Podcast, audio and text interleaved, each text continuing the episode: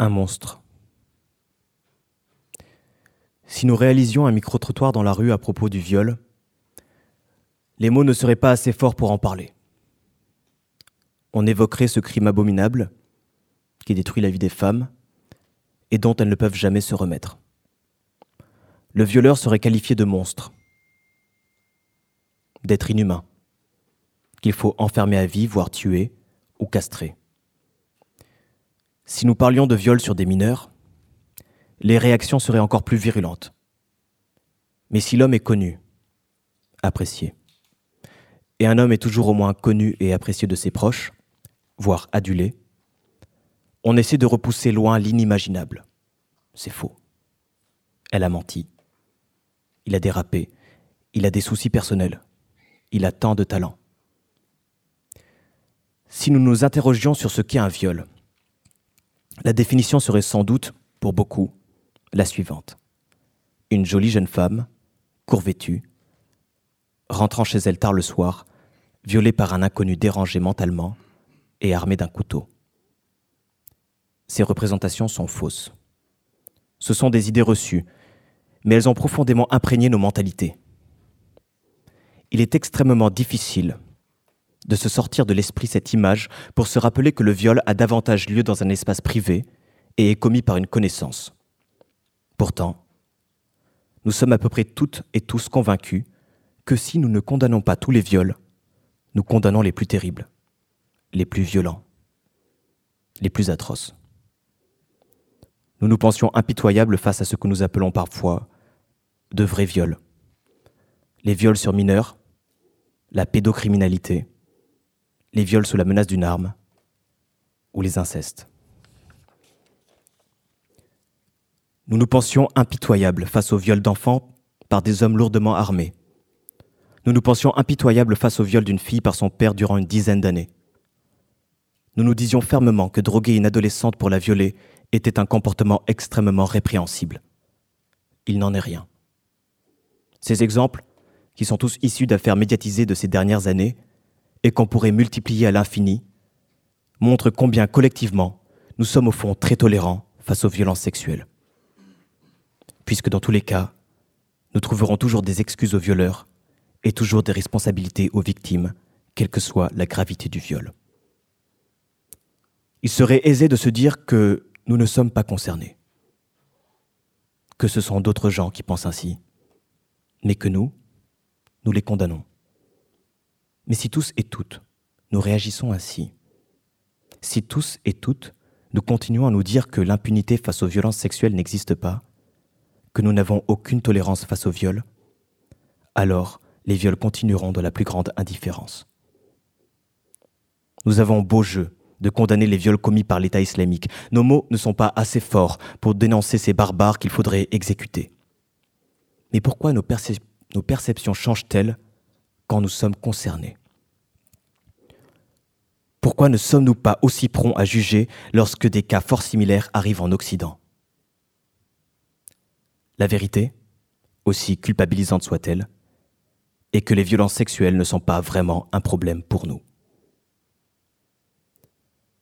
La vérité est que nous nous en La vérité est que nous nous en accommoderons toujours, quitte à déformer la vérité.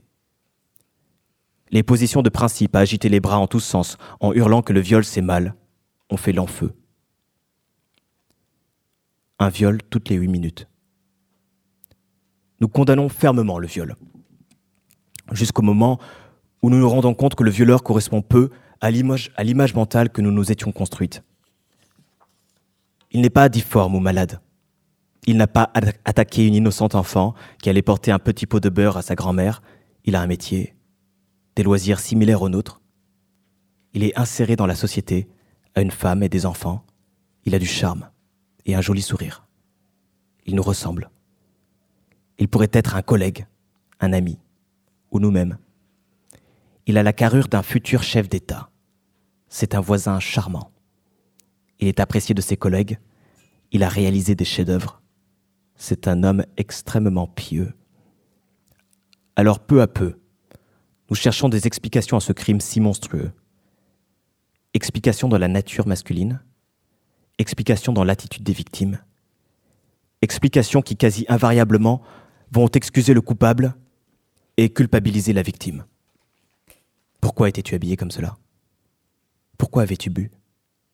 Mais tu avais déjà couché avec lui. C'est ton mari, voyons, c'est ton père. On ne dit pas cela de son père. Tu es quand même un peu trop souriante aussi. Mais tu as eu combien de petits amis? Violé. Mais tu es un homme. Oui, enfin ça va. Il n'a pas été très violent. Un violeur. Mais il est tellement beau. Avoue, tu l'accuses juste parce que tu lui en veux. Tout cela n'est qu'une simple incompréhension entre vous. Les hommes sont tous des obsédés, tu le sais bien. Je le connais. Il n'est pas comme cela. Mais tu sais bien qu'il est juste un peu lourd. Moins de 10% des victimes portent plainte. Nous n'avons plus le temps. Plus le temps de soigner les égaux de ceux qui se sentent davantage blessés par ce que nous disons que par la réalité des violences sexuelles. Plus le temps que la honte change de camp. Plus le temps que les victimes continuent à se reconstruire seules dans leur coin. Plus le temps qu'elles épongent une culpabilité qu'elles ne devraient jamais ressentir. Plus le temps que les violences sexuelles passent de la rubrique fait divers à politique. Plus le temps d'attendre. Plus le temps de rassurer les hommes plus le temps de leur caresser la misère sexuelle, plus le temps d'être importunés. Nous vivons dans une société où il y a énormément de violences sexuelles et dont les auteurs sont, dans leur immense majorité, impunis. Nous vivons dans une société où pourtant nous sommes persuadés que les femmes passent leur temps à sonner aux portes des commissariats en inventant des viols dans le seul but d'amasser un pécule pour leurs vieux jours. Nous devons lutter contre les évidences, évidence des hommes obnubilés par le sexe au point de violer, évidence des Èves tentatrices et sournoises. C'est pourquoi nous parlons de culture du viol. Terme qui choquera, j'en suis bien certaine, il semble incongru d'associer deux termes apparemment antinomiques. Culture du viol, pour expliquer qu'il existe dans la plupart des sociétés des idées reçues, des préjugés au sujet du viol, des violeurs ou des violés préjugés qui conduisent inexorablement à entretenir une atmosphère où les coupables se sentent victimes et les victimes coupables. Préjugés qui ne permettent pas de lutter efficacement contre les violences sexuelles. Préjugés qui contribuent à une atmosphère dans laquelle les viols ne peuvent baisser. C'est pourquoi je parlerai de culture du viol à la française terme qui choquera davantage parce que beaucoup n'accepteront pas qu'il y ait une spécificité française à nier les violences sexuelles en évoquant, en invoquant qui Le troussage de domestiques. Qui La liberté d'importuner. Qui La grivoiserie si typiquement française. Qui Le pays qui a inventé l'amour. La lutte contre les violences sexuelles est possible si nous acceptons de revoir un peu nos idées reçues sur le viol. Essayons ensemble.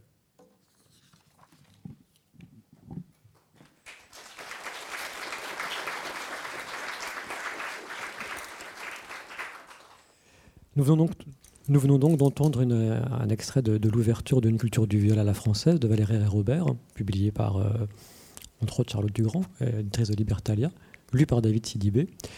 Je vous remercie à vous tous d'être présents euh, ce soir et d'avoir bravé la canicule qui euh, rend parfois les déplacements difficiles. Juste pour information, la soirée va se dérouler ainsi. On, vient, on d'avoir une lecture. On va causer une 15-20 minutes. Il y aura une, deuxième lecture, on va reparler ensemble. Une troisième lecture, normalement ça fait à peu près 50 minutes. Et là, on, passera le micro au public pour qu'il puisse interagir, poser des questions, euh, s'exprimer, etc. Charlotte, en tant qu'éditrice, qu'est-ce que cela veut dire que de recevoir un manuscrit qui s'intitule Une culture du viol à la française et, euh, et comment est-ce que ce manuscrit s'inscrivait ou participait au catalogue des éditions Libertalia? Euh, tout d'abord, on a reçu le, manuscrit par un ami commun. Donc, je connaissais le, blog Crêpe Georgette. Donc, j'étais absolument ravie de recevoir ce texte. Et ce qui m'a vraiment, à la première lecture, plu. Alors, il y a plusieurs choses, mais la première, c'est que c'était vraiment un texte hybride qui mélange la socio, l'histoire, le témoignage. Il y a des données chiffrées. Il y a, voilà. Et aussi, qui revient sur des concepts et donc qui vraiment peut s'adresser à tous. Et je me suis dit, en fait, ce, texte, pour nous, en tout cas pour les femmes et même pour les hommes, c'est une arme intellectuelle.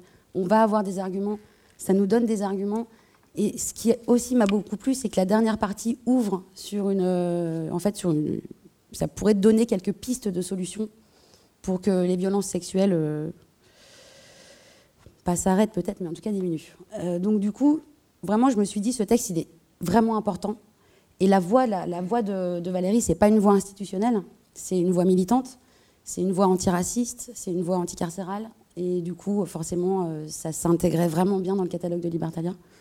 Et du coup, on est ravis. Après, ce qui m'a, enfin, on a fait plusieurs présentations ensemble avec les gens. Et souvent, dans ce titre, c'est vrai, une culture du viol à la française. Alors, ce qui est hallucinant, c'est que ce qui choque, c'est à la française.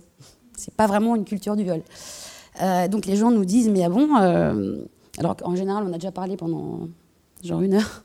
Et après, les gens nous disent, mais pourquoi à la française il y, a, des violences sexuelles dans le monde entier? Et en fait, bah, c'est exactement ce qu'on raconte depuis une heure.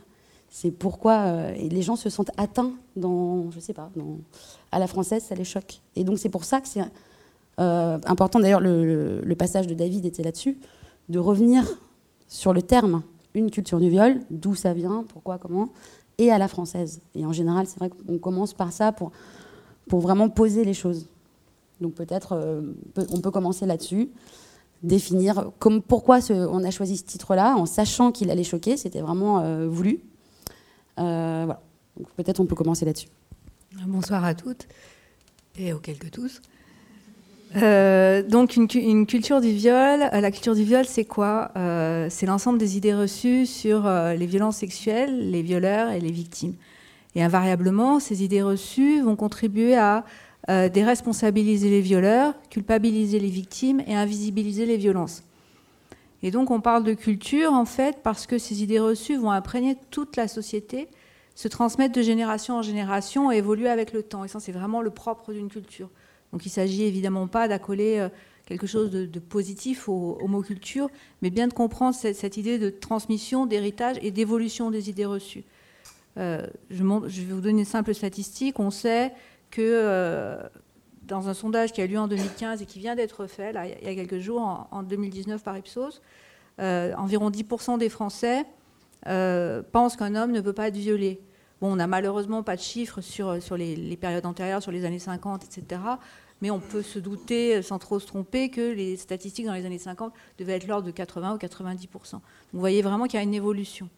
Et donc, bon, la culture du viol, c'est ça. Et pourquoi la française? Euh, Parce qu'en fait, comme c'est une culture, bah, ça, évolue selon, les, les, pays.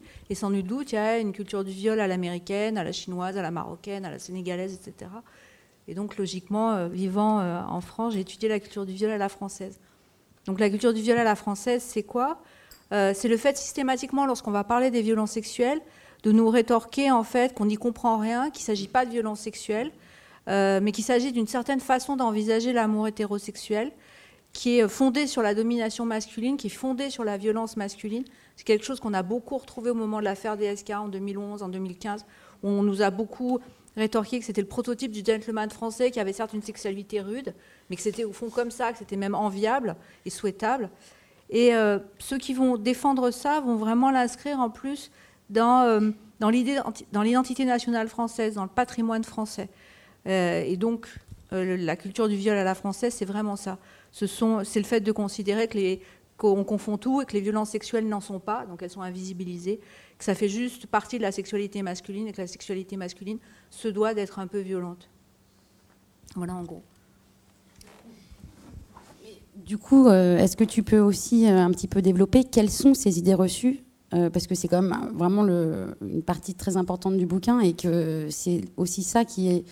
voilà, moi je me suis dit, c'est vraiment important que ce bouquin circule parce qu'on prend tous conscience, même les femmes évidemment, que nous-mêmes, on a des idées reçues qui, voilà, des, trucs qui perdurent.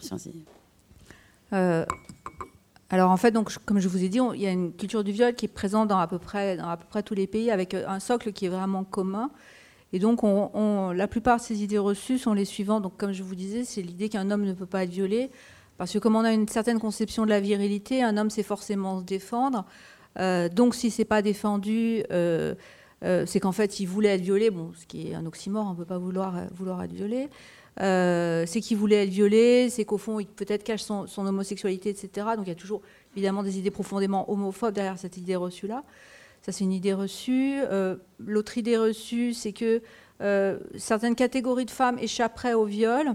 C'est-à-dire que si on se comporte bien, on arrive à définir ce que c'est ce que, bien se comporter, si on se comporte d'une certaine manière, euh, on ne risque pas d'être violé, sauf les, mauvaises, filles, celles qui se comportent mal, seront violées. Donc si on respecte, bien les règles, on, va dans un chemin bien établi, ça ne nous arrivera pas. Euh, une autre idée reçue, c'est de systématiquement minorer les violences sexuelles. Et dans le sondage dont je vous parlais, on constate que, encore à l'heure actuelle, et le sondage date vraiment d'il y a quelques jours, les Français minorent considérablement les violences sexuelles. Et il y a encore plus un, impensé sur les violences sexuelles commises sur mineurs, où là, c'est vraiment. Euh, euh, personne ne veut, s'intéresser à ce sujet alors qu'il est vraiment majeur. Euh, l'autre idée que j'ai beaucoup développé dans le livre, c'est l'idée que les femmes mentiraient au, sujet des violences sexuelles. C'est quelque chose qui revient vraiment en, continu. Hein. Si vous êtes sur les réseaux sociaux, vous savez que si vous parlez du fait d'avoir subi des violences sexuelles, euh, on vous dira que vous avez menti, on vous dira que vous exagérez, on vous dira, et on sera même plus près, c'est ça qui, est assez fascinant, à croire la parole de celui qui est accusé plutôt que celle qui accuse en fait. donc on est plus prêt à croire un violeur qu'à croire, à croire une victime. Donc, pour rappel, euh, il y a peu de fausses allégations de viol. Euh, chaque victime, quel que soit son genre, euh, qui a parlé de violence sexuelle, sait très bien ce qui va lui arriver. Elle va être moquée, elle va être ridiculisée, on va observer son physique et le détailler pour savoir si elle est violable, entre guillemets. Donc on n'a vraiment rien à gagner à, parler de violence sexuelle, encore moins à porter plainte. Beaucoup de victimes disent que porter plainte est en quelque sorte un deuxième viol vu, vu la suite, vu l'accueil au commissariat, dans les gendarmeries, etc. Euh, donc les victimes le savent très bien et euh, euh, il faut toujours rappeler qu'il y a 10% des femmes qui portent plainte, des femmes majeures. Pour les hommes, on n'a même pas de chiffre tellement les hommes portent peu plainte. Donc la réalité, c'est pas que les victimes mentent, c'est qu'en fait les victimes ne parlent pas. Ça, c'est une idée très courante. L'autre idée reçue, que ça tout le monde connaît et dont on peine à, se dépêtrer, c'est vraiment de dire que le viol est commis par un inconnu dans un parking euh, avec un couteau. C'est quelque chose d'extrêmement violent. Donc tous les viols qui correspondent pas, pas, à cette image-là, c'est-à-dire l'immense majorité des viols, euh, ne sont pas vus comme tels. Euh, or, il faut savoir que 90% des viols sont commis par une connaissance de la victime, et dans, ces 90%, 60% sont commis par le conjoint ou l'ex-conjoint, un homme. Hein. Parce que le, truc principal à noter, c'est que 98% des viols sont commis par des hommes, que ce soit chez les mineurs, chez les majeurs, chez les hommes, chez les femmes. Les hommes sont principalement violés par des hommes. Euh, et, donc, pour en revenir à cette histoire d'homme inconnu, euh, c'est quelque chose qui a évidemment des conséquences majeures sur l'ensemble des victimes, mais aussi de la société. Parce que si une femme est persuadée que le viol conjugal n'existe pas, si ça lui arrive, elle ne se reconnaîtra pas comme victime, elle n'ira pas porter plainte, elle ne se sentira pas légitime. Si par hasard elle le sait, si elle en parle autour d'elle et que son entourage pense que ça n'arrive pas, ils la dissuaderont de porter plainte et mieux, ils soutiendront, ils soutiendront l'homme violeur. Donc ce sont vraiment des idées qui ont des conséquences directes dans la lutte contre les violences sexuelles. C'est pour ça qu'il est important de lutter contre. On ne pourra pas mettre fin aux violences sexuelles sans mettre fin aux idées reçues sur les violences sexuelles. Et puis évidemment, il y a l'idée que, euh, euh, que, certaines catégories de, femmes ne, peuvent pas être violées, comme je vous le disais, mais en particulier euh, bah, les femmes mariées, puisque le viol conjugal n'existerait pas, pas dans le, couple, en particulier hétérosexuel, et puis, et puis les prostituées parce qu'on part du principe que les prostituées étant éternellement consentantes au sexe, ce qui est évidemment une idée reçue, ben, elles ne peuvent pas être violées. Et plusieurs rapports de Médecins du Monde, par exemple, montrent que les, les, du sexe sous-déclarent encore plus que celles n'étant pas travailleuses du sexe le fait d'avoir été agressées sexuellement ou violées. Donc toutes ces idées reçues, en fait, sont, on les partage plus ou moins, on les a déconstruites, mais tout en les ayant déconstruites, on ne peut s'empêcher de les éprouver beaucoup de femmes euh, me disent euh, je sais que le viol, ça arrive plus souvent, euh, beaucoup plus souvent chez, chez, chez, soi que dehors, mais je ne peux pas m'empêcher d'avoir peur de l'extérieur, même si j'ai déconstruit, etc. Et je ne peux pas m'empêcher d'avoir peur pour mes filles, etc. Et je sais que je les élève dans la peur aussi, mais je n'arrive pas à faire autrement. C'est évidemment un travail de, très longue haleine, parce qu'il faut se déconstruire et, déconstruire une société tout entière avec soi, donc c'est pas évident. Mais ce qui est important dans la culture du viol, en fait, c'est de constater que non seulement ça a des conséquences sur les victimes, sur l'impunité des, auteurs également, mais aussi sur l'ensemble des femmes, parce qu'en fait, la culture du viol, c'est aussi un système coercitif qui nuit à la liberté des femmes, parce que toute petite, dès, notre plus jeune âge, on nous, éduque en nous disant euh, vous, risquez d'être violé à tout moment, euh, mais vous avez des moyens d'y échapper. Et ces moyens, bah, en fait, faites-vous chier dans la vie, évitez de faire tout ce, qui est tout ce qui est amusant. Ne sortez pas, n'allez pas au concert, ne buvez pas, ne vous droguez pas. Je ne dis pas que droguer est amusant.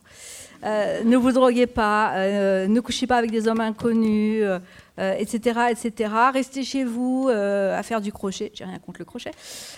et là, il vous arrivera rien. Et, et on sait bien que c'est faux. Et c'est vraiment ce qu'avait exprimé Dépend dans King Kong Theory. elle a été violée alors qu'elle partait en stop assister à un concert. Euh, et elle s'est posé la question à la suite de son viol en se disant euh, est-ce que je devrais m'empêcher de faire ces choses-là qui, me font kiffer, que j'ai envie, de, faire, c'est ça qui me plaît Et elle a dit non, je ne vais pas brider ma liberté. Tant pis, si je dois être reviolée, je serai reviolée. Euh, mais en fait, oui, on, nous, dit vraiment que ne pas être violée dépend de nous. Ça dépend jamais du violeur. C'est les femmes qui doivent se les petites filles, les adolescentes, les femmes qui doivent se comporter de telle ou telle manière. Et si elles se comportent de cette manière-là, il leur arrivera rien. Et ça a des conséquences dramatiques, puisqu'il y a eu plein d'articles sur les stratégies des femmes dans l'espace public, qui adoptent tout un tas de choses qui leur coûtent du temps, de l'argent, euh, de la charge mentale, le mot est à la mode, de la charge mentale, etc., pour, euh, pour ne, pas être, ne pas être violées. Et puis elles sont en même temps perpétuellement culpabilisées parce qu'elles ne font jamais assez bien pour ne pas être violées. Et si ça leur arrive, on leur dit oui, mais tu as peut-être fait ça ou fait ça ou fait ça. Donc c'est vraiment la culture du viol est vraiment un système extrêmement coercitif et ça il faut aussi le, le rappeler parce que Beaucoup d'hommes n'ont pas conscience parce qu'ils la subissent, quand ils sont victimes, mais pas quand ils ne le sont pas encore, j'ai envie de dire. Et on va jamais dire à un homme, alors que les hommes sont beaucoup agressés sexuellement dans l'espace public. Les femmes sont plus agressées dans l'espace privé, les hommes dans l'espace public. On ne dit pas aux hommes, fais attention, etc. Non, on leur dit, bats-toi, etc., si ça t'arrive. Euh, et les femmes, à nous femmes, on nous apprend pas en fait les moyens de, les moyens de nous défendre, mais on nous dit que c'est pas féminin de faire telle ou telle chose. On, l'a vu avec la Coupe du Monde, certains philosophes de PMU ont, ont expliqué que le, football, c'est pas comme ça qu'il avait envie de voir les femmes. Et en fait, ça vaut encore plus pour tous les sports de combat, alors que ça pourrait justement être intéressant d'apprendre aux femmes à se battre, à se défendre, et au contraire, on nous inhibe profondément en nous expliquant que c'est pas féminin. Donc en gros, le viol est vu comme inéluctable, c'est-à-dire ça va vous arriver. Vous pouvez vous prévenir, en vous en prémunir en restant enfermé chez vous, mais surtout, on ne va pas vous donner les moyens physiques et mentaux de vous battre et de, battre les violeurs. L'autre idée reçue, euh, c'est aussi que chez les hommes, c'est une pulsion. C'est-à-dire que c'est irrépressible, que voilà, le, le, mec, là, tout de suite, il ne peut pas faire autrement que, euh, que de s'en prendre à une femme. Et notamment, euh, dans, dans, une rencontre qu'on a, qu'on a faite à Montreuil, il y avait un homme dans la salle qui nous a dit, mais comment on fait pour les hommes timides? Alors, oui. Donc là, on était un peu éberlués. Parce qu'en fait, il expliquait que euh, dans, dans la rencontre hétérosexuelle, c'est à, à l'homme de, de, faire le premier pas et que donc ils ont la pression. Voilà, ils ont la pression et donc c'est un gros problème pour les pour les mecs timides. Et on n'a jamais su ce qu'il voulait dire parce que je me suis dit tiens, ils sont timides au point de pas de, de, pas arriver à draguer, mais pas timides au point de pas violer, donc. Euh, mais on n'a jamais su ce qu'il voulait nous exprimer parce qu'il a été foutu dehors. On en revient quand même toujours. Euh, on en revient toujours au même point, c'est-à-dire que euh, avec la, tribune sur la liberté d'importuner, c'est encore ah, mais comment on va faire pour draguer? Alors si tout est aseptisé, bah, vous ne draguerez plus. Voilà, non mais comment, à chaque fois, ça, c'est quand même toujours, c'est, toujours quelque chose qui revient. Comment les hommes vont faire si, euh, en gros, les, des méchantes féministes euh, ouvrent les yeux des gens? Comment les hommes vont faire pour aborder des filles? Est-ce qu'on va se demander, et à chaque fois ça revient, alors on va se demander, tu veux faire l'amour avec moi? Et que du coup, voilà, ça va enlever tout charme, tout. Et on en revient toujours là. Et voir pire, quand c'est, quand c'est la parole des femmes, et on voit bien avec MeToo, qu'on en arrive à dire euh, c'est de la délation. Euh, c'est de la délation, euh, c'est comme quand on dénonçait des juifs pendant la guerre. C'est quand même hallucinant. alors pour revenir à l'idée des pulsions irrépressibles, ça c'est vraiment un truc qui fait partie intégrante de la culture du viol, c'est-à-dire la naturalisation du viol. L'idée de dire que de toute façon on peut rien y faire parce que c'est c'est une histoire d'hormones, c'est une histoire de génétique, c'est une histoire voilà, de testostérone, on peut rien y faire. Et on se rend compte au contraire que lorsqu'on on réfléchit aux hommes qui ont invoqué cette histoire de, pulsion. Donc on a eu DSK et Beaupin. Euh, leurs soutiens ont beaucoup affirmé ça et Beaupin lui-même a essayé d'utiliser ça comme ligne de défense. On se rend compte que ces types-là avaient vraiment des, pulsions sur courant alternatif parce qu'en fait, euh, ils violaient que quand ils étaient sûrs, de ne pas être pris. Euh, ils, enfin, ils violaient ou agressaient quand ils étaient sûrs de pas être pris, quand c'était euh, des femmes qui dépendaient d'eux économiquement, etc. des femmes de chambre, des prostituées, etc. Ils n'attaquaient pas n'importe qui dans la rue en sachant qu'ils pouvaient être pris je ne dis pas que l'histoire des, pulsions est complètement fausse, mais je pense que le terme pulsion est complètement galvaudé.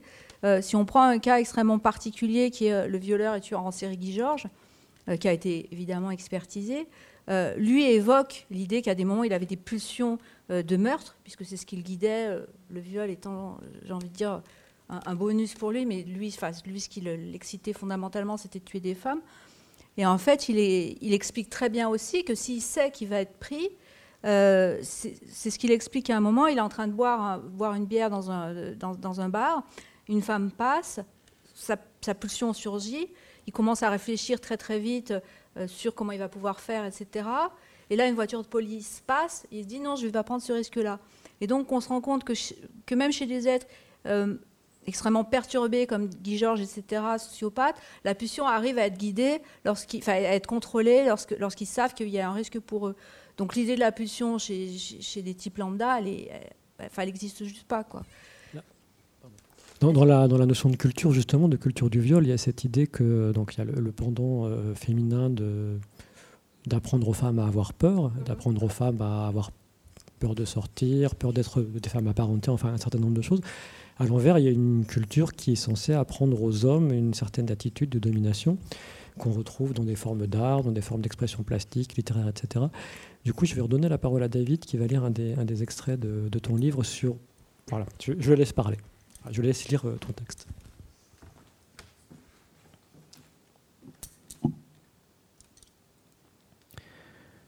Les violences sexuelles. Une tradition française? Baiser ou être baisé? La douce asymétrie des rapports sexuels. Cette vision de la sexualité nous amène à traiter de la sexualité hétérosexuelle elle-même, telle qu'elle est vue en France. Que penser de la sexualité dans une société où perdure la domination masculine? Peut-elle être égalitaire? Aucun des domaines de la société, nous l'avons vu, n'échappe au sexisme et à la domination masculine. Dans les manuels français récents d'éducation sexuelle, le vagin apparaît comme étant ouvert, béant. Pensez d'ailleurs qu'on présente toujours le sexe hétérosexuel comme la pénétration d'un vagin par un pénis et jamais comme l'enserrement d'un pénis par le vagin, ce qui nous en donnerait une toute autre vision. Ainsi, le vagin est vu comme réceptacle douillet, chaud et humide, qui enserre doucement le sexe masculin. Un trou. L'acte sexuel est décrit comme une action de l'homme. Il pénètre. Il fait des mouvements de va-et-vient la femme apparaît comme passive, subissant l'acte, ce qui influence forcément nos représentations à ce sujet. Un bon exemple est l'étude du vocabulaire en matière de sexualité qui emprunte beaucoup au vocabulaire de la chasse et de la guerre. Le comique Jean-Marie Bigard a d'ailleurs consacré un sketch entier à la drague en boîte de nuit, où il file la métaphore de la chasse et de la pêche.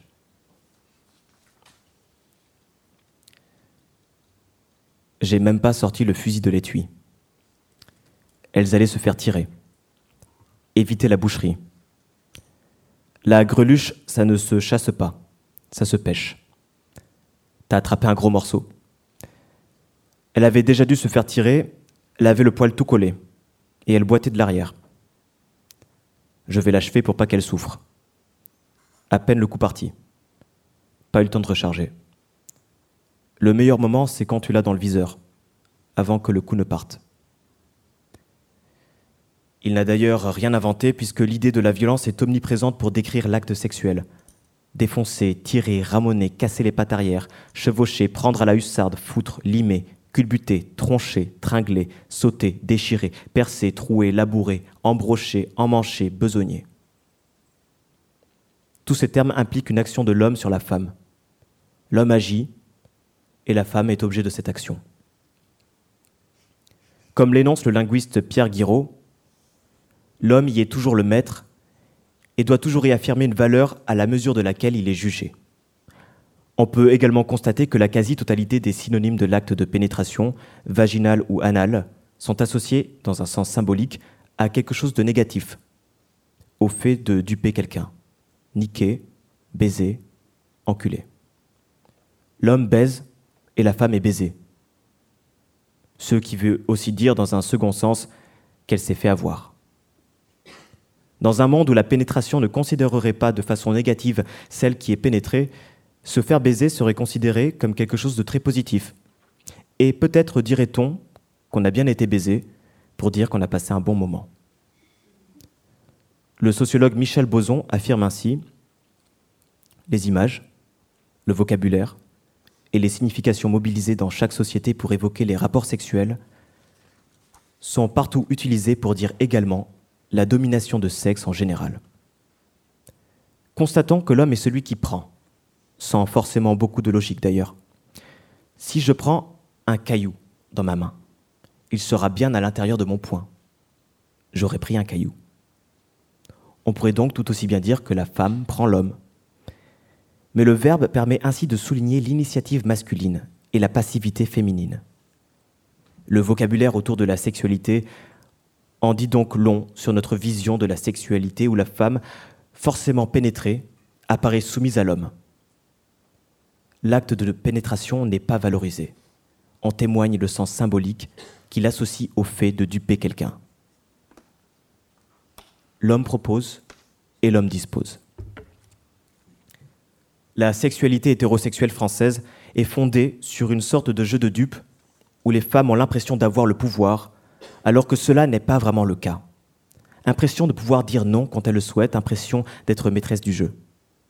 Or, nous vivons dans une société où existe encore la domination masculine, où chacun, dans ce jeu, ne part pas avec les mêmes armes, comme le disait si bien la marquise de Merteuil. Ainsi, dans ce jeu de séduction, la femme a certes le pouvoir de dire oui ou non, mais ayant appris depuis son plus jeune âge que les hommes ont des besoins sexuels à satisfaire et qu'ils peuvent devenir agressifs, voire violents, s'ils ne sont pas satisfaits. Ainsi, en 1971, Susan Griffin décrit les rapports sexuels de la manière suivante. Non seulement une femme veut dire oui quand elle dit non, mais le scénario devient de plus en plus complexe, puisqu'une femme digne doit commencer par dire non pour être dirigée vers le chemin de l'assentiment. Lorsque 38% des Français considèrent qu'une femme est partiellement responsable de son viol si elle a flirté avec le violeur sans vouloir de relations sexuelles avec lui, c'est bien ce qu'ils affirment. Cette idée n'existe dans aucun autre domaine. Si demain, une femme invite un homme au restaurant, qu'à la fin il refuse le dessert. Personne ne comprendra qu'elle lui fasse avaler de force au prétexte que, puisqu'il avait commencé à manger, il doit continuer. Pourquoi cela devrait-il être différent dans le domaine sexuel et pourquoi ne pourrait-on pas s'arrêter quand on le souhaite? Justement, parce que la sexualité masculine est vue comme quasi irrépressible et les désirs masculins supérieurs au féminin. Le fait pour une femme d'affirmer ce qu'elle désire ou non en matière de sexualité n'est pas plus simple. Elle ne doit pas dire oui trop rapidement, au risque de passer pour une fille facile, expression qui n'existe pas au masculin. Elle doit donc se faire désirer pour que l'homme puisse insister et se faire pressant. C'est là que naissent toute l'ambiguïté autour du sexe et surtout le désir masculin autour du non-consentement féminin. Reprenons la toile de Fragonard, intitulée la résistance inutile. Il est difficile de comprendre le sens de ce tableau puisqu'il y a à la fois un mouvement de refus de la femme, elle le repousse du bras, et un visage tourné vers lui qui semble l'inviter à continuer. On est dans un parfait exemple de nos profondes ambiguïtés face à la violence sexuelle. Le non-consentement devient excitant. Le non-consentement est peut-être du consentement. Le consentement et le non-consentement sont semblables se ressemblent et nous excitent également. Les femmes disent non et pensent oui. Il suffit de les pousser un peu. C'est une caractéristique de l'érotisme occidental en tant que pratique culturelle destinée à procurer de l'excitation sexuelle aux membres d'une société donnée à un temps donné. Tout un pan des films pornographiques joue exactement sur la même idée que le tableau de Fragonard. On y retrouve des femmes face à un inconnu. Elles commencent par refuser d'avoir des rapports sexuels, puis, à force d'insistance, qui excite autant l'inconnu que le spectateur, elles finissent par céder et y prendre du plaisir. Le jeu de la séduction et de la sexualité est donc fondé sur l'idée d'une femme qui se refuse face à un homme que cela excite, qui insiste jusqu'à ce qu'elle finisse par accepter. Mais quelle valeur accorder au consentement féminin dans la mesure où il a fallu pareille insistance masculine? Quelle garantie qu'il soit libre et éclairé Pour reprendre la métaphore pâtissière, quelle garantie auriez-vous à ce que quelqu'un apprécie vraiment le gâteau que vous lui offrez alors qu'il a fallu insister 25 minutes pour qu'il en mange, expliquant être repu? Dans À bout de souffle de Jean-Luc Godard, Michel Poicard, Jean-Paul Belmondo, insiste longuement auprès de Patricia Franchini, Jean Seberg, pour qu'elle couche avec lui. Elle finira par céder sans que ni lui, ni les spectateurs ne s'intéressent vraiment à son désir on nous présente le désir masculin et l'absence de consentement féminin qui n'a pas vraiment d'importance et qui pourrait même devenir excitant. On se tromperait à penser que seule la pornographie véhicule l'idée que le non-consentement féminin est excitant, puisqu'on retrouve cette idée dans tous les arts. On retrouve cette notion dans Émile de Jean-Jacques Rousseau. Si la femme est faite pour plaire et pour être subjuguée, elle doit se rendre agréable à l'homme au lieu de le provoquer. Sa violence à elle est dans ses charmes. C'est par eux qu'elle doit, le contraindre à trouver, sa force et à en user. L'art le plus sûr d'animer cette force est de la rendre nécessaire par la, par la résistance. Alors l'amour propre se joint au désir, et l'un triomphe de la victoire que l'autre lui fait remporter.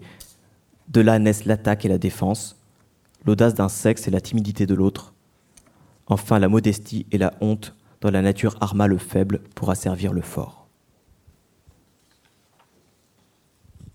Merci.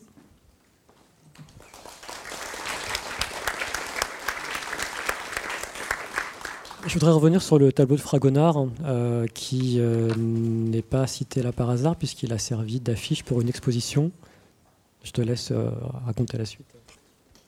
En fait, dans le livre, j'ai vraiment voulu, voulu prendre des références culturelles, tant classiques que, plus contemporaines et dites populaires, même si le terme me, bloque un peu.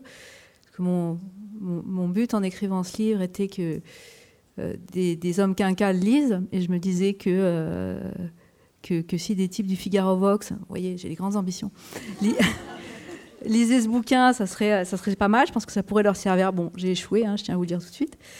Euh, et donc j'ai pris des, références dans, l'art classique et donc cette fameuse exposition de Fragonard au, musée du Luxembourg euh, à Paris en 2015, euh, intitulée Fragonard et l'amour.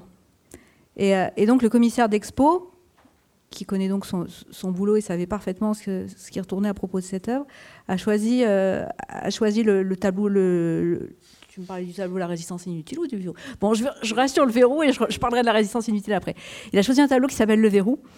Euh, et en fait, il y a une controverse euh, en histoire de l'art sur ce tableau parce qu'en fait, on ne sait pas si c'est une scène d'adultère ou une scène de viol. Euh, et donc, c'est extrêmement intéressant qu'il ait, qu'il ait fait le choix de, de, prendre ce tableau en sachant cette controverse-là. Alors, il ne s'agit évidemment pas de censurer le tableau, de considérer qu'il n'a pas sa place dans une exposition, mais justement, on pourrait, euh, par, euh, par des panneaux, par plein de choses, expliquer justement toute l'ambiguïté de la sexualité occidentale et, euh, de montrer que ce tableau illustre justement parfaitement cette ambiguïté. Donc le, tableau dont parlait Jean-Luc est un tableau qui s'intitule la, résistance inutile et qui est le parfait symbole de, ce qui s'est passé au Carlton avec DSK en 2011. c'est qu'on voit une, servante qui est renversée sur un lit avec ses, sa jupe relevée, ses, gros jupons en dentelle et avec son, maître qui est partuel et qui donc se, prépare à la, violer, parce qu'il n'y a pas d'autre mot. Euh, et en fait, le, le tableau est évidemment pas présenté dans, le cartouche d'expo comme une scène, de viol, mais on peut évidemment se demander la, possibilité qu'avait une servante euh, euh, au XVIIIe siècle ou une femme de chambre euh, en 2015 à dire non à quelqu'un qui socialement a tout pouvoir sur elle Et la réponse est évidemment qu'elle n'a elle a pas cette possibilité-là. Et euh, le tableau, Fragonard montre par, son, par son traitement toute l'ambiguïté, parce que d'un côté elle semble repousser tout en l'attirant, euh, aussi. Et ça, ça illustre en fait à merveille ce qui est, ce qui est, demandé, ce qui est demandé aux femmes dans la sexualité hétérosexuelle, c'est-à-dire euh, de, ne, pas trop exprimer un, désir sexuel, même de ne pas en exprimer du tout, mais de ne pas tout à fait fermer les portes, parce qu'à la fin, de toute façon, il faudra bien qu'elle dise oui, le non n'est pas attendable. Euh, et euh, c'est ce que, ce que la, servante exprime tout en attirant et repoussant à la fois le, le noble. Et ce qui était intéressant dans cette expo, c'est que donc elle était intitulée Fragonard et l'amour, et pour autant, donc il y avait ce genre de tableau fortement ambigu, le verrou qui est très ambigu aussi, et puis des scènes explicites de viol qui étaient nommées comme telles. Et euh, le commissaire d'expo a fait le choix de les mettre dans une expo sur, sur Fragonard et l'amour. Et je pense que c'est évidemment totalement inconscient, mais je pense que ça illustre vraiment combien il y a, y a, un, continuum entre la sexualité et les violences sexuelles. Euh, je pense qu'on euh, qu'on se perd, y compris dans le mouvement féministe, strictement séparer les deux, à dire d'un côté il y a les violences sexuelles, d'un côté il y a le sexe, et le sexe est super, il n'y a pas à y toucher, il n'y a pas à réfléchir dessus. De toute façon, la violence sexuelle, c'est pas du sexe, c'est que du pouvoir, etc.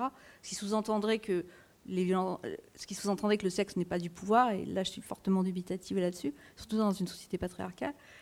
Euh, et donc tout ça pour dire qu'en fait, euh, l'ambiguïté en matière sexuelle est présente dans tous les arts et forcément, euh, nous, sommes... Euh, ça y est, je suis perdue. et, forcément, en fait, il s'agit évidemment pas de dire que si on va voir ce genre d'expo, si on va voir euh, ces séries, ces films, on va se mettre à violer. C'est évidemment le... J'appelle ça la technique à la bas d'inter, c'est-à-dire nous faire dire des trucs qu'on n'a jamais dit pour ensuite, ensuite les démolir. Non, mais il s'agit de dire en fait que ça va construire un monde où en fait les violences sexuelles ne sont pas considérées comme telles, elles sont considérées comme licites. Et euh, en voyant jour après jour des séries, des films, en lisant des livres, en regardant des expos, etc., où tous les jours on est bombardé d'images de, violences sexuelles, mais que ça nous est présenté comme excitant, ça nous est présenté comme de l'amour, comme de la comédie, comme une scène rigolote, mais en fait on finit par plus les voir comme telles. Et c'est véritablement ça le, le, véritable problème. En fait, il s'agit de, de les, remettre à la place où elles sont, c'est-à-dire d'appeler euh, un chat un chat et les violences sexuelles comme telles. Ce qui est assez troublant avec cette exposition sur Fragonard, c'est que Fragonard a quand même réellement travaillé sur la problématique du viol. Il y, a des, peintures qui représentent des viols, qui sont intitulées comme telles. Dans une exposition qui décide de s'appeler Fragonard et l'amour, il y a ces toiles-là qui sont présentées sans aucune modalité explicative. Donc même le travail de Fragonard n'est pas pris dans sa, dans sa totalité, n'est pas pris en compte. Il y a une vraie ambiguïté de, de, choix politiques, ou en tout cas de choix d'historiens de l'art, dans, ce phénomène-là.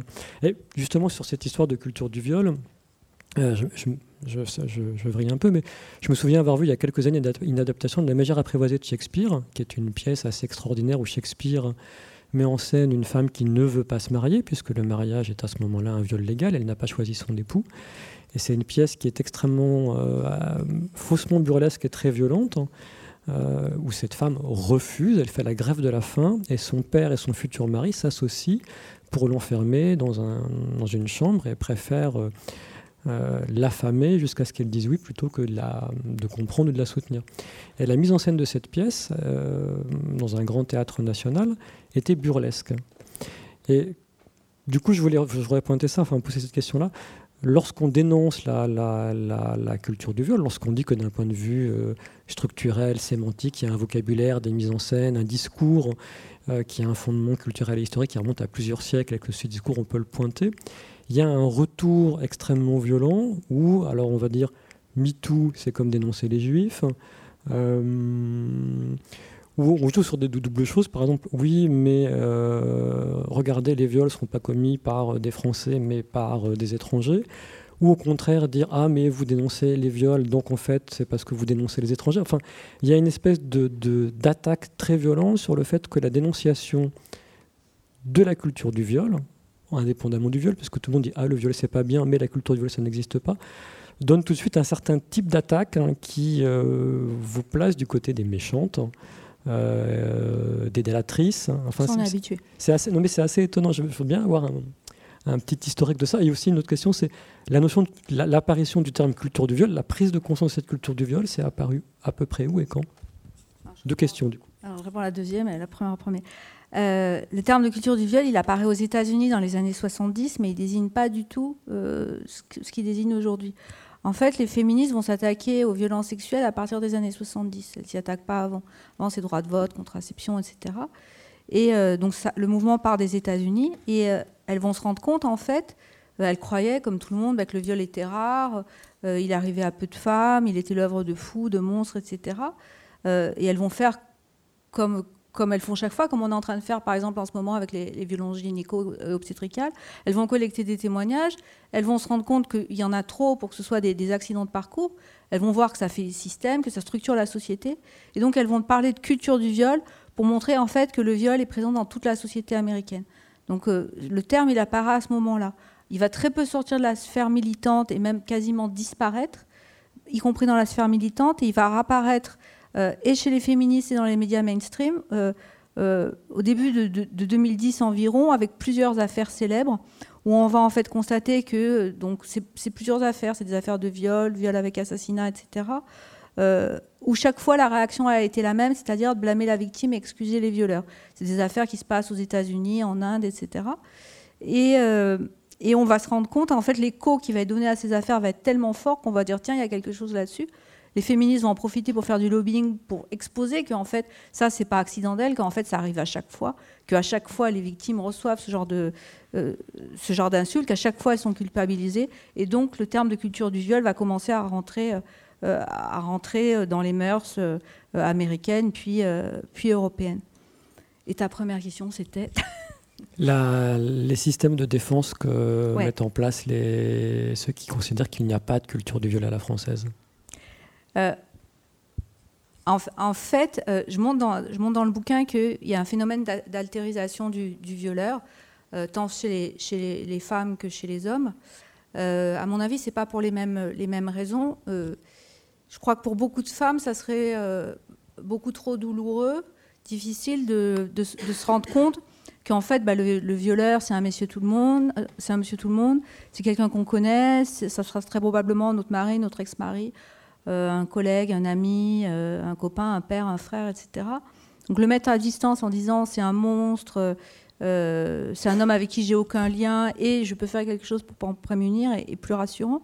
Pour les hommes, bah, beaucoup plus prosaïquement, ça les, leur évite de s'interroger sur leur propre comportement. S'ils se disent le violeur c'est toujours l'autre, c'est le fou, le monstre, et puis quand on est blanc, l'homme racisé, ça évite aussi de, oui, ça évite de s'interroger sur ce qu'on a fait dans notre vie, si on a toujours été correct, si on a toujours respecté le désir de l'autre, etc. Ce qui est évidemment loin d'être le cas. Euh, donc, et cette stratégie d'altérisation, en fait, euh, donc déjà, c'est un premier élément de réponse. Le deuxième élément de réponse, c'est que, euh, comme je le dis toujours, si on interroge les gens sur le viol de manière abstraite, ils seront tous horrifiés, ils n'auront pas de mots assez durs pour qualifier le violeur. Et euh, si on commence euh, à parler du viol en parlant de, personnes connues, euh, politiques, médiatiques ou alors d'amis, de, gens qu'on interroge, là, tout d'un coup, le discours va fondamentalement changer et ils vont commencer à lui chercher des excuses. donc vraiment, ce discours-là aide à mettre à distance le viol de soi et à éviter d'y réfléchir. Ça, c'est vraiment, très marquant et c'est ce qui, à mon avis, empêche tout combat réel contre les violences sexuelles je ne pense pas que la lutte contre la violence sexuelle passera par, la répression, évidemment pas. Elle passera par l'éducation. Et avant d'éduquer, il faut savoir sur quoi on éduque. On ne va pas éduquer dans le vide. Et, euh, le fait est qu'il faut éduquer sur, les représentations erronées en matière de violence sexuelle, entre autres. Et, euh, le fait est que ce n'est pas fait parce que personne ne veut admettre qu'il a de gros préjugés euh, sur les violences sexuelles. Et l'autre chose, pour revenir sur l'idée de traître à la nation qu'on a évoquée, ça je trouve que c'est vraiment caractéristique de, de, de, la, de la culture du viol à la française. En fait, si vous vous souvenez, quand le mouvement MeToo et Balance ton port euh, est sorti dans les médias, on a eu, euh, euh, on a eu plusieurs personnages publics, dont l'immense féministe Joe Star, qui a expliqué que, que, les, que, les, que ces femmes, en fait, qui dénonçaient, étaient assez comparables à, à, celles et ceux qui avaient dénoncé des juifs pendant la guerre. Et le fait est qu'à l'heure actuelle, ces gens qui ont dénoncé des, juifs pendant la guerre euh, sont vus comme des traîtres à la nation. Et je pense qu'au fond, c'est ce qui, était dit de nous euh, en filigrane, c'est qu'au fond, dénoncer des violences sexuelles puisqu'elles n'étaient pas vues comme telles par l'ensemble des gens qui nous accusaient. Hein, on se souvient de Nolo qui nous donnait des, grands cours de féminisme comme à son habitude. Euh, et qui nous disait mais vous confondez tout, ça c'est pas du tout du viol, ça c'est un, truc un peu rude, un petit peu violent, mais enfin il faut pas tout confondre non plus. Et je pense en fait que oui, en s'attaquant aux, violences sexuelles, on s'est quelque part attaqué à l'identité nationale française parce que, euh, contrairement à ce qu'on pourrait penser, et je vais faire un peu une formule provocatrice, mais pas que, je pense que oui, véritablement, en France, on se vante d'avoir inventé l'amour, mais je pense qu'on a inventé aussi une certaine façon de, masquer le viol et même de violer. Euh, en le cachant sous une certaine façon de concevoir l'hétérosexualité, sous une certaine façon de concevoir les relations hommes-femmes. Et c'est vraiment contre ça qu'il faut lutter, ce qui sera forcément extrêmement long parce que là, on s'attaque aux mentalités, on s'attaque plus à des lois. C'est pour ça que ça semble, ça semble aussi long et difficile. Je sais que beaucoup de féministes ont été euh, très déçus euh, du sondage Ipsos Mémoire Traumatique qui est paru il y a quelques jours, là dont je vous parlais tout à l'heure, en constatant que les choses n'ont pas, pas évolué, voire même sur certains points régressé. Euh, mais le fait est que c'est un changement de mentalité, donc euh, il ne se jouera pas avant un, voire une, voire deux générations, et certainement pas sur six mois. Il faut, il faut pas rêver, c'est pas possible. C'est des représentations qui sont ancrées depuis plusieurs siècles. On peut pas espérer les faire changer en six mois, ça c'est, ça c'est illusoire. C'est pas parce que les choses vont vite sur les réseaux sociaux que c'est la même chose, euh, c'est la même chose dans les mentalités. Et il faut malheureusement se, donner du temps là-dessus, quoi. Ce qu'on voit aussi quand même euh, en France, qui est une spécificité, c'est qu'on ne peut pas critiquer euh, des œuvres classiques ou, autres, mais qu'aux États-Unis, par exemple, ils n'ont aucun problème à parler de, certains films quand tu parles de Birth of a Nation. et, ça, en France, on voilà, on peut pas critiquer. Il y a certaines œuvres qu'on ne peut pas critiquer. Et alors, si on le fait, on est vraiment vu comme une folle qui. En fait, on est confortablement assis depuis 40 ans sur l'exception culturelle française. Euh, en se vantant qu'on a tout inventé. Euh, je, disais, je disais il y a quelques jours qu'à mon avis, c'est une hypothèse, hein, mais euh, si on a autant tardé à traduire les, féministes américaines, c'est qu'on était persuadé qu'après Simone de Beauvoir, de toute façon, il n'y avait plus rien à dire, on avait tout inventé, puis bon, il y avait les matérialistes après, et que c'était pas important de traduire le reste. et je pense que ce qui s'est exprimé dans le féminisme s'exprime partout ailleurs, c'est-à-dire que en France, je ne sais pas si vous vous souvenez, c'est en, je crois, décembre 2017, euh, une féministe spécialiste du, cinéma a fait une chronique dans Libé. Bon, on peut dire beaucoup de choses de Libé, mais ils ouvrent, s'ils ouvrent la, parole, enfin leur page à des, gros abrutis, ils l'ouvrent aussi à des féministes. Euh, et elle avait fait la critique de Blow Up d'Antonioni. Et c'était extrêmement intéressant parce qu'il ne s'agissait pas du tout de, censurer Blow Up ou quoi que ce soit. Elle disait juste qu'en le re-regardant avec euh, euh, les études, les réflexions qu'elle avait menées euh, depuis, elle s'apercevait combien, ce film enfin, dans la culture du viol. Et suite à ça, elle s'est pris une, une, salve d'insultes incroyables, avec évidemment derrière des, journalistes qui ont pleurniché qu'ils n'allaient plus pouvoir regarder James Bond en paix à cause des méchantes féministes. Je, je caricature pas, hein, c'est vraiment ce qu'ils ont écrit, que c'était terrible. Ils voulaient regarder James Bond en se grattant les couilles et ça lui semblait impossible désormais. Euh, et on a vraiment ce problème-là en France. Le, film Birth of a Nation est intéressant. C'est un film euh, des années 20, qui est un film qui est extrêmement raciste. Euh, sur, le, sur, le, Ku Klux Klan. Tout à fait. En fait, il explique que le Ku Klux Klan et le lynchage de, de Noirs et le génocide d'Afro-Américains est nécessaire parce que de toute façon, euh, si on ne les tue pas, ils vont violer des femmes blanches. C'est vraiment justifié de cette manière-là.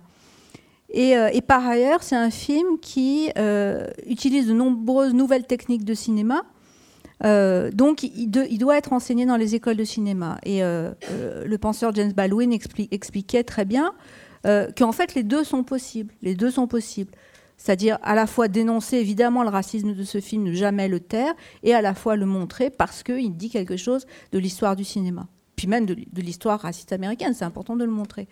Et en France, bah, c'est vraiment impossible de faire ça. C'est-à-dire que tout à l'heure, euh, David a, lu un passage où se parle d'à bout de souffle. Dire qu'il y a une scène de viol dans à bout de souffle est inaudible à l'heure actuelle, parce qu'on aurait l'impression bon, euh, que, que j'attaque Godard, alors que c'est. Enfin, dire Godard est misogyne, c'est un peu dire que, que, l'on mouille, quoi. Hein. Donc. Euh, mais c'est vraiment inentendable la France. On l'a vu d'ailleurs au, niveau de la race, c'est encore, encore moins audible, puisque les critiques du racisme qui a eu lieu autour de, certains philosophes des Lumières sont absolument, enfin, sont, suivies d'une salve extrêmement violente, d'un retour, retour de bâton extrêmement violent.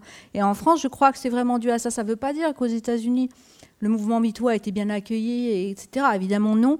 Mais il n'a pas été attaqué de la même manière qu'en France. Et c'est ça qui est intéressant, c'est comment on nous attaque.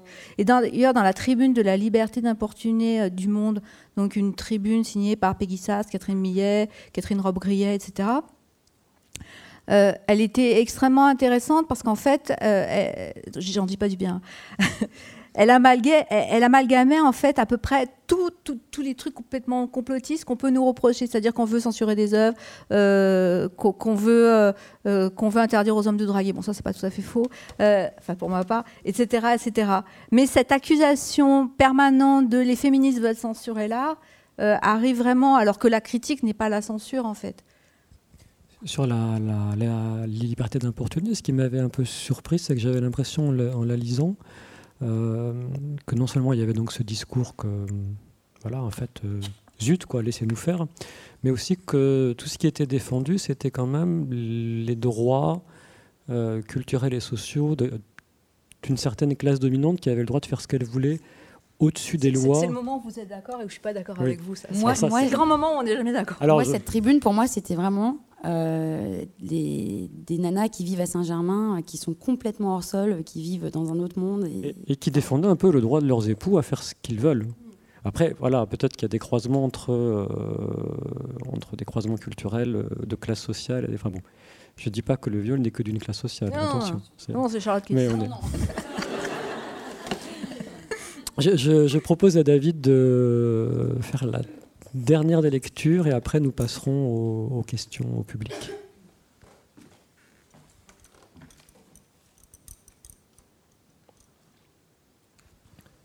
Conclusion.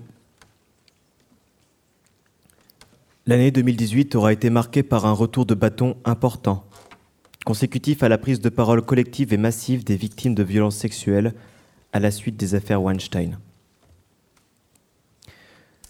Ce n'était évidemment pas la première fois que les victimes parlaient, mais jamais d'une façon aussi importante, dans un mouvement quasi mondial, durant lequel, à défaut d'être écoutées, elles furent entendues. Les résistances face à ces prises de parole semblent témoigner de la persistance de la culture du viol. Les féministes seraient prisonnières d'une idéologie victimaire, entendant partout, qui empêcherait les femmes d'aller mieux. Si certaines victimes ne vont pas bien, ce ne serait pas lié au fait qu'elles ont été violées, que l'on ne les a pas crues, que leur famille les a traînées dans la boue, que leurs amis leur ont tourné le dos. Ce serait de la faute des féministes, qui les entretiendraient dans leur mal-être. Je travaille sur les violences sexuelles depuis presque 20 ans et reçois beaucoup de témoignages. Je voudrais parler de Francis. Il avait 50 ans lorsqu'il m'a contacté.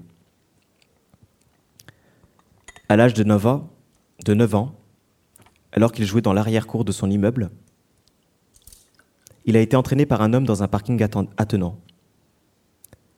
L'homme lui a asséné un coup de poing en plein visage, qu'il a assommé, puis l'a violé. Francis m'a expliqué qu'à 9 ans, il courait très vite. Quand il jouait au loup et au cochon avec ses copains, personne ne l'attrapait jamais.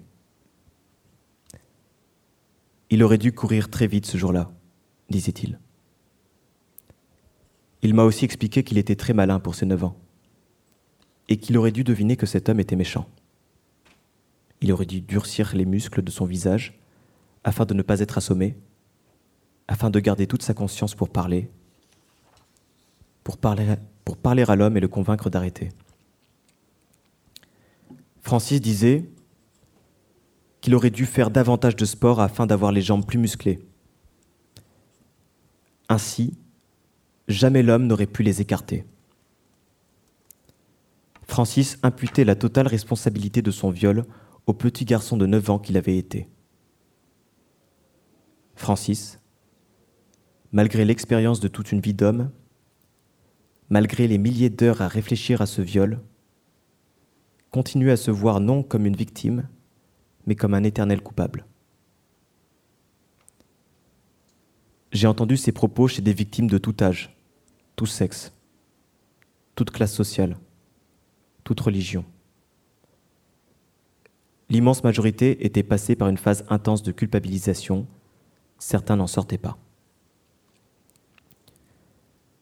Marie avait 17 ans lorsqu'elle m'a écrit par mail. Lorsqu'elle avait 14 ans, son père, qui avait toujours été aimant, gentil, attentif, l'a violée. Marie, inconsciemment, a considéré qu'il serait plus simple de ne jamais admettre que le père qu'elle aimait tant était un violeur. Alors, elle a créé une histoire où elle était la Messaline qui avait, qui avait séduit son pauvre père, histoire dans laquelle il était entièrement innocent et elle entièrement coupable. Elle avait interprété les 14 premières années de sa vie comme totalement consacrées au fait de séduire son père, qui n'aurait donc eu d'autre choix que de céder. Mais Marie n'allait pas bien. Elle est devenue anorexique et boulimique, a multiplié les conduites sexuelles à risque et les tentatives de suicide. Lorsqu'elle a été hospitalisée, elle m'a écrit peu après, elle avait pu travailler avec les équipes soignantes sur les viols.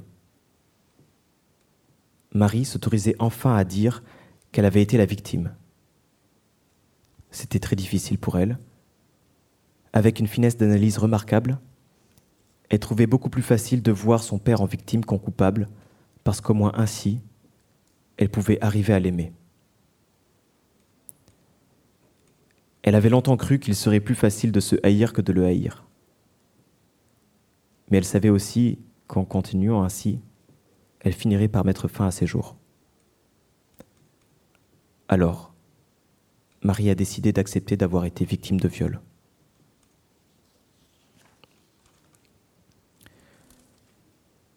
Ces deux histoires ne sont pas des cas isolés.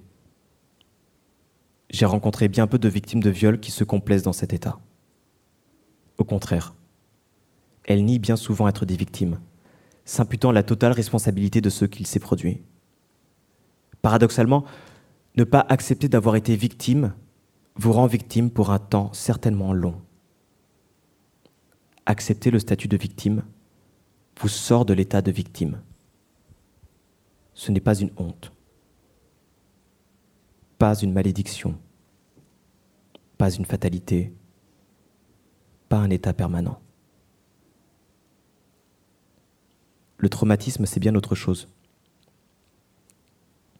On peut avoir été ou non traumatisé si on a subi des violences sexuelles. C'est totalement différent. On peut être victime sans être traumatisé. Mais il importe également de ne pas nier les traumatismes éventuels. Pas parce que cela arrange les féministes, mais parce que, comme nous l'avons vu, cela peut influer sur le comportement d'une victime lors de son dépôt de plainte. Si nous, ne, sommes pas au courant qu'un traumatisme peut entraîner des discours en apparence incohérents, nous risquons d'accuser une victime de mensonge alors qu'elle souffre d'un traumatisme. Personne n'oblige quiconque, c'est encore un fantasme au sujet des féministes, à manifester un traumatisme quelconque si vous avez subi une violence sexuelle et que vous ne vous en sentez pas affecté. En revanche, nier que vous en avez été victime a tout autant de sens que croire que vous avez encore votre téléphone dans la main alors qu'on vient de vous l'arracher. Les victimes qui peuvent parler doivent continuer à occuper l'espace politique, médiatique, social, public. C'est difficile. Je le sais. Parce qu'elles y sont insultées, moquées. Leurs propos sont caricaturés, ridiculisés. Mais nous le, mais nous le devons à tous les Francis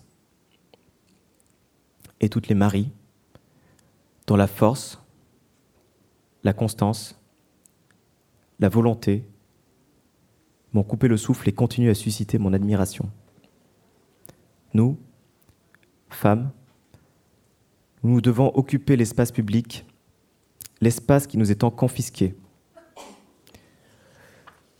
Nous devons pied à pied lutter pour ne pas être effrayés devant ce qu'on nous promet si on sort le soir, si on boit, si on couche avec des inconnus, si on va chez un homme, si on met une jupe courte, si on met un pantalon long, si on respire, si on mange, si on sourit, si on prend les transports en commun, si on prend un taxi, si on prend un bus, si on ne serre pas les jambes, si on est aimable dans la rue, si on est impoli dans la rue, bref.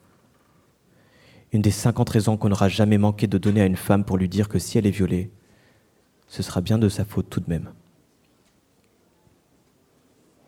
Face au récit de violences sexuelles, on nous aura rétorqué droit d'importuner, amour à la française, tradition courtoise, doux commerce entre les sexes et autres séductions si typiquement gauloises.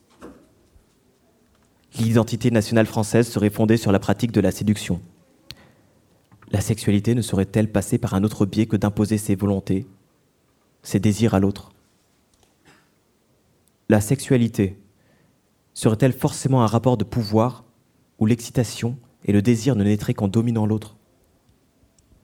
Serions-nous si peu imaginatifs, si conservateurs, si timorés que la perspective d'imaginer une autre sexualité où chacun et chacune puisse exprimer ses désirs et ses non-désirs nous terrifie Serions-nous misogynes au point de considérer comme quantité négligeable le viol de dizaines de milliers de femmes chaque année face au fait pour les hommes de s'interdire une forme de séduction intellectuelle, comme le déclarait Édouard Philippe? Parce que c'est en effet ce dont il a été beaucoup question. Face au récit de femmes, d'hommes, d'adolescents, d'enfants victimes, beaucoup d'hommes et quelques femmes ont répondu par le droit inaliénable que les hommes auraient d'avoir des relations sexuelles. Ce rapprochement curieux laissait entendre que dans leur esprit, le fait de violer a à voir avec ce fameux droit. Ce rapprochement indécent laissait entendre qu'il était plus important de parler sexe pour les hommes que viol de femmes. Ce rapprochement hors sujet laissait entendre qu'on avait assez parlé souffrances féminines et qu'il valait mieux parler jouissances masculines. Ce rapprochement misogyne laissait entendre que la jouissance masculine ne pouvait se réaliser et que c'était dans l'ordre naturel et culturel des choses sur la souffrance féminine. La lutte pour mettre fin aux violences sexuelles n'a pas à avoir d'autre but en soi cela en est insuffisant. Et si elle doit passer par le fait de repenser nos rapports amoureux C'est plutôt une chance, une promesse, qu'une crainte. Merci.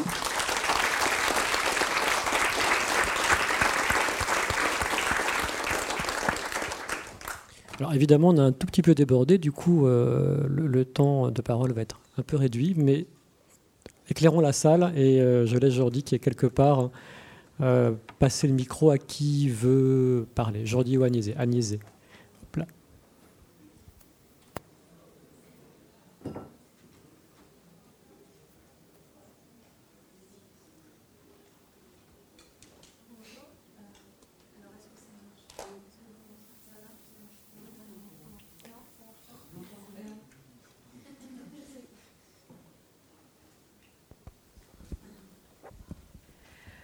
Euh, ce que vous nous avez dit sur euh, deux aspects m'ont beaucoup parlé euh, sur le fait de continuum entre le sexe et, les violences sexuelles, et aussi dans la dernière lecture sur le fait qu'être victime, être traumatisé, c'est différent.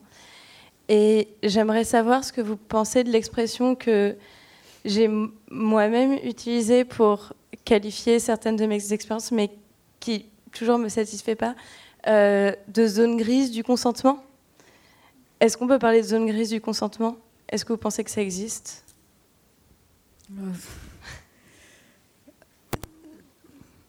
Plus je fais des rencontres, plus je me radicalise. Euh, et plus j'ai l'impression que le, consentement féminin est en fait une éternelle zone grise. C'est un petit peu mon, problème et mon, constat très déprimant en ce mois de juin. Euh, bah, je ne peux pas répondre à votre question, je peux juste poser des questions.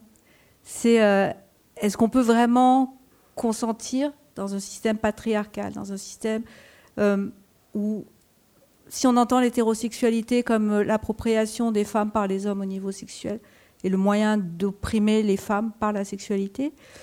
Est-ce qu'on peut parler de consentement?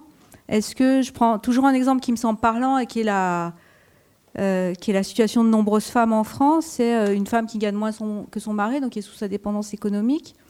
Euh, qui s'occupent en majeure partie de, leurs enfants, dont des enfants à bas âge, qui sont donc dans un état d'épuisement assez avancé. Euh, et le soir, son mari demande des rapports sexuels, donc euh, certes, il n'exige pas, certes, il ne la force pas, mais elle sait que toute minute de sommeil perdu est très précieuse, donc elle préfère dire oui que de batailler pendant des heures à refuser. Est-ce que ce consentement-là a une valeur, en fait? Et en fait, la réponse est que non, il n'en a pas beaucoup. Et, et, donc, je, en plus, le, mot consentement m'emmerde un peu. C'est euh, euh, la philosophe Geneviève Fraisse qui prend l'expression licenciement par consentement mutuel et qui montre en fait que cette expression dans un monde capitaliste ne veut rien dire, puisqu'un employé n'a pas les mêmes droits que son patron. Bah, au fond, le consentement dans l'hétérosexualité, c'est un peu la même chose. Hommes et femmes ne sont pas à égalité. Donc, euh, est-ce que le consentement existe vraiment? Puis pour continuer, il faut que je fasse court, et ça, je ne sais pas faire. c'est que euh, Noémie Renard, dans son, dans son bouquin sur la culture du viol, parle aussi de sexualité coercitive. En fait, elle montre qu'au-delà de ce qui est du domaine purement légal, c'est-à-dire viol, agression sexuelle, etc., il y, a plein de, il y a plein de moments de la sexualité où on sait que c'était pas normal, on sait que c'était coercitif, on sait qu'il nous a poussé de différentes manières. Alors légalement, on ne peut pas le punir. D'ailleurs, on, nous l'a bien fait comprendre hein, dans MeToo, balance ton porc, lorsque Sandra Muller euh, évoque ce type qui, en pleine soirée, lui balance des horreurs on sait que c'est pas illégal, ils n'ont pas des rapports hiérarchiques, etc. Mais on sait que ça dit quelque chose de notre monde, on sait que ça, met les femmes dans une situation d'un corps fort absolu. Parce que on se retrouve face à un type qui nous réifie, qui nous chosifie, comment réagir? Si on s'énerve, on va passer pour des hystéros. Si on dirait, on va croire qu'on est consentante, etc. Et donc, euh, ouais, il y a toutes ces zones grises-là, en fait, qui sont autant de, autant violences, qui en plus sont très difficilement entendables par les hommes, parce qu'ils les vivent évidemment de l'autre côté. Donc, euh, donc voilà, j'ai pas répondu, mais vous savez, mon processus, ma réflexion à ce moment donné. Euh, bonsoir. Est-ce que vous pensez que cette manière d'envisager euh, les relations hommes-femmes, et particulièrement dans la sexualité, est si particulière euh, à la France? Est-ce que ce n'est pas un particularisme universel? Alors, ce qui est intéressant, en fait, je prends toujours le même exemple, c'est des mecs charmants, Trump, Berlusconi et DSK. Et en fait, on donc les trois ont été accusés de violence sexuelle. Et ce qui est intéressant, en fait, c'est que Berlusconi, on pourrait penser culturellement, les Italiens sont assez proches de nous, a été défendu de la même manière que Trump, c'est-à-dire euh, qu'on a dit, vous savez bien comment ils sont, c'est des gros lourds, il n'y a rien à en attendre, voilà, ils sont comme ça, il faut rien en faire. Euh, et DSK, au contraire, il a vraiment été présenté en 2011 comme vraiment l'archétype du gentleman. Bruckner écrivait des, pages dans l'IB pour expliquer que ces connards d'Américains qui comprennent rien à la sexualité, on a quand même inventé l'amour en France, etc. Là, voilà. Et là, je vais vous faire rire, mais est-ce que, parce que chaque fois ça suscite ça dans la salle, mais est-ce que ça vous viendra à l'idée de défendre Trump en disant que c'est un gentleman? Voilà. La réponse est non. Et pourtant, les actes de DSK sont exactement comparables à ceux, à ceux qu'a commis Trump. Mais vous voyez, les défenses sont différentes. Alors non, évidemment que la sexualité euh, est, violente partout pour les femmes, bien sûr, mais la façon de, défendre les hommes accusés de viol, elle est différente. Et puis j'ai l'impression qu'en France, on assume beaucoup plus le fait que l'hétérosexualité est fondée sur la violence masculine.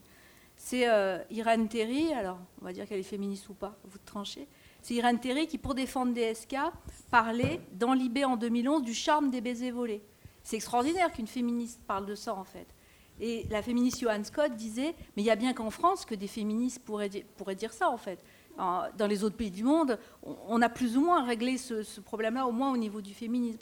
Et bien en France, comme on, se, vante d'avoir inventé une certaine forme d'amour, les liaisons dangereuses, etc., on assume, à mon avis, davantage cette violence, et surtout ça s'inscrit dans l'identité nationale. C'est ça le particularisme, en fait, qu'on ne retrouve pas aux États-Unis, en Italie. Vous voyez, en Italie, on n'a pas évoqué, pour Berlusconi, on n'a pas dit que c'était un digne descendant de Casanova, quoi. alors que DSK, c'était Valmont tout entier. C'est ça la différence que je fais.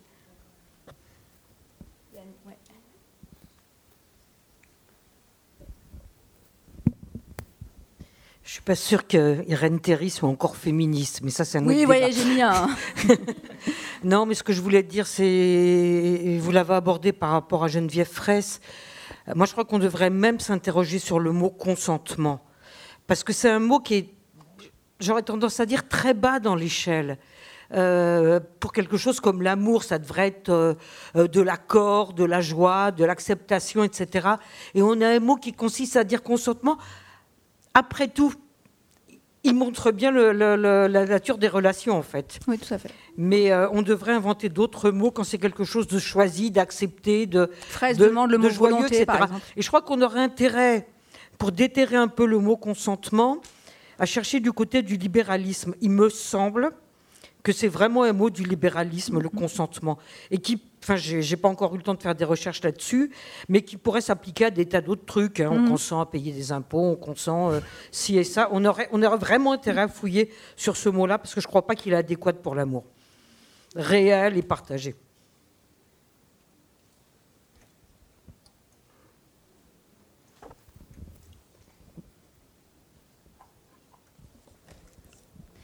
Euh, oui, je, vais essayer de bien formuler ma question parce que c'est un sujet sur lequel je suis toujours un peu euh. Euh, en ce qui concerne, du coup, ça rejoint cette notion de consentement et du coup, en ce qui concerne la prostitution. Je, crois que tu es pour la liberté de prostitution, sauf erreur de ma part.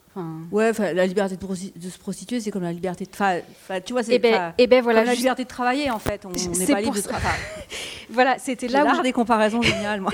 c'est là, voilà, non mais, non mais c'est là où j'allais en venir, du coup. Euh, j'ai sur la, prostitution, euh, l'autre jour, je, regardais euh, un reportage que tu dois connaître, où là où les putains n'existent pas, mhm.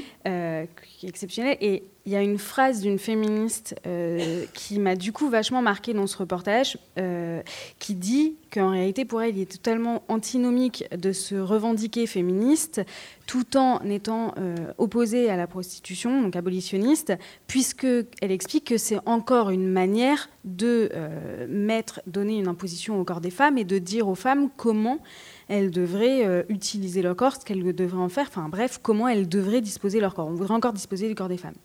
Et du coup, je, me suis dit, bah ouais, elle a raison, je suis obligée d'être d'accord avec elle. Et en même temps, dans la société dans laquelle on évolue, patriarcale, capitaliste, et toi, ce que tu viens de définir, enfin, le discours, la réflexion que tu viens d'avoir sur le consentement, du coup, comment tu, comment tu te positionnes ou qu'est-ce que ça t'amène comme réflexion cette thématique-là, qui est de dire est-ce qu'en réalité on, peut considérer quand même que les prostituées consentent vraiment à être prostituées et en même temps leur dire qu'elles consentent pas, c'est, être patriarcal et leur dire comment elles devraient ou ce qu'elles pensent. Enfin, tu vois. Et, bref, quelle réflexion euh, tu portes là-dessus?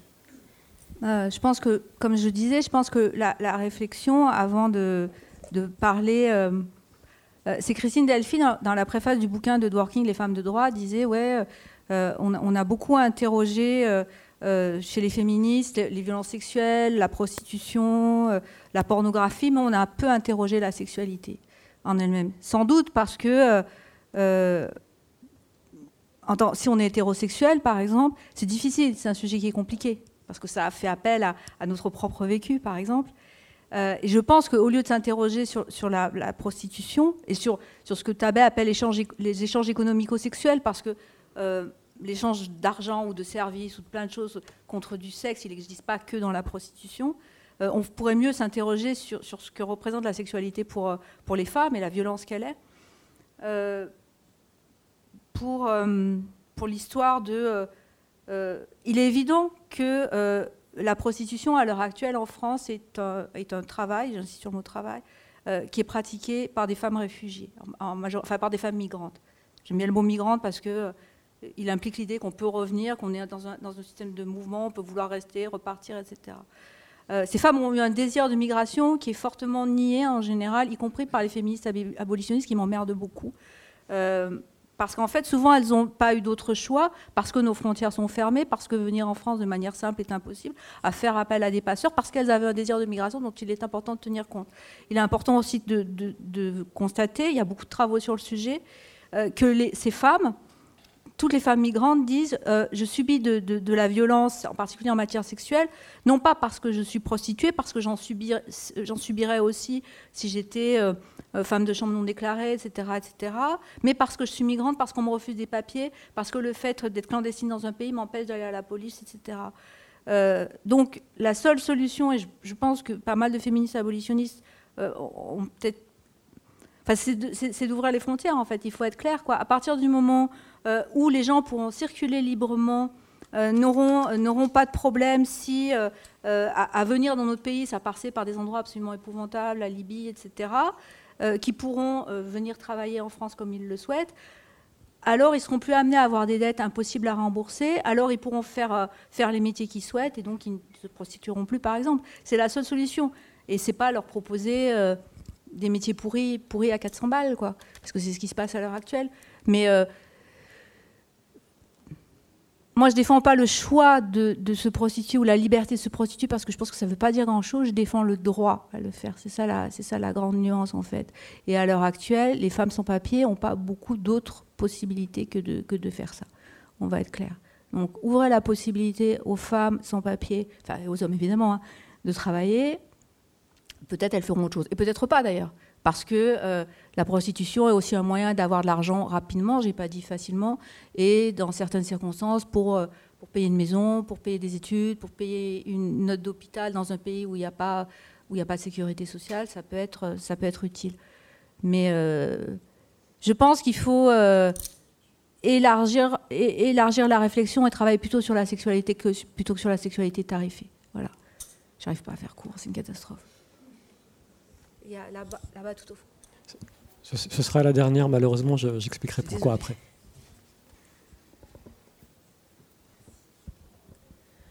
Euh, moi, c'est pour euh, revenir un peu en arrière où euh, tout à l'heure tu parlais, et je pense que c'est très juste, du manque pour l'instant de lien entre les réflexions sur les violences sexuelles et les réflexions sur la sexualité parce que je pense que c'est très dur pour tout le monde de s'interroger sur quelque chose de si intime, euh, en même temps de, si violent, enfin bref.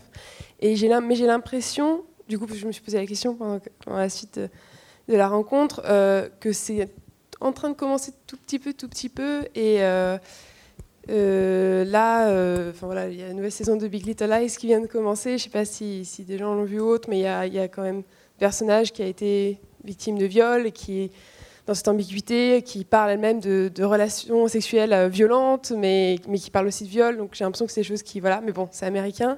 Et en France, euh, où on a un peu de retard là-dessus, euh, il y a là un, livre de Manon Garcia qui, est sorti récemment sur, qui s'appelle On n'est pas soumise, on le devient, qui, parle un peu de cette thématique-là. Et pareil, quelque chose que je viens d'écouter sur un podcast de Claire Richard où elle, elle fait intervenir Manon Garcia sur, euh, où euh, on parle de la question de zone grise, on parle de, ce moment-là où, euh, avant le BDSM, des pratiques voilà, qui, sont catégorisées, cette zone, donc je ne sais pas si tu penses que c'est ce, ce, type de réflexion-là.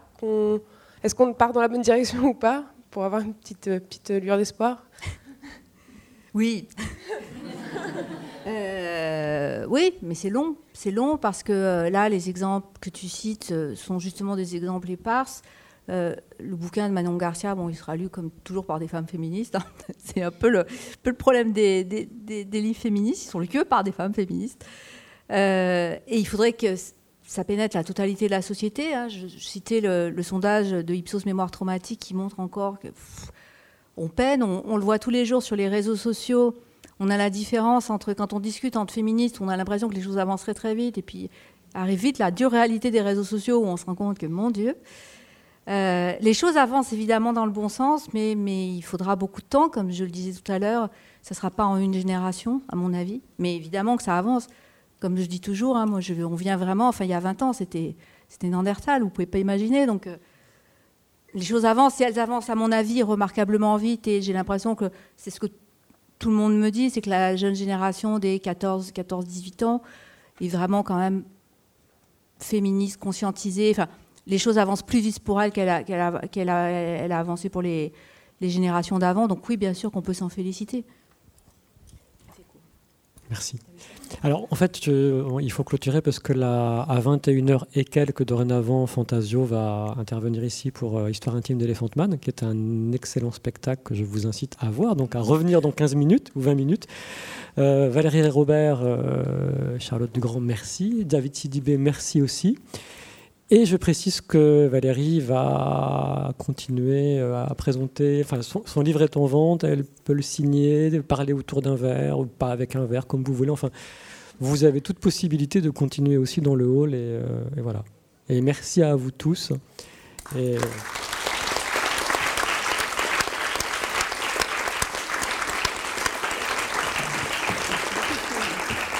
Quand, je dis euh, merci à vous tous, c'est assez précis, c'est que c'est la deuxième séance que l'on fait, à chaque fois c'est complet. Et en fait, j'ai quand même l'impression, en tant qu'éditeur, euh, euh, programmateur ou autre, que tous ces sujets provoquent un, vrai mouvement du public.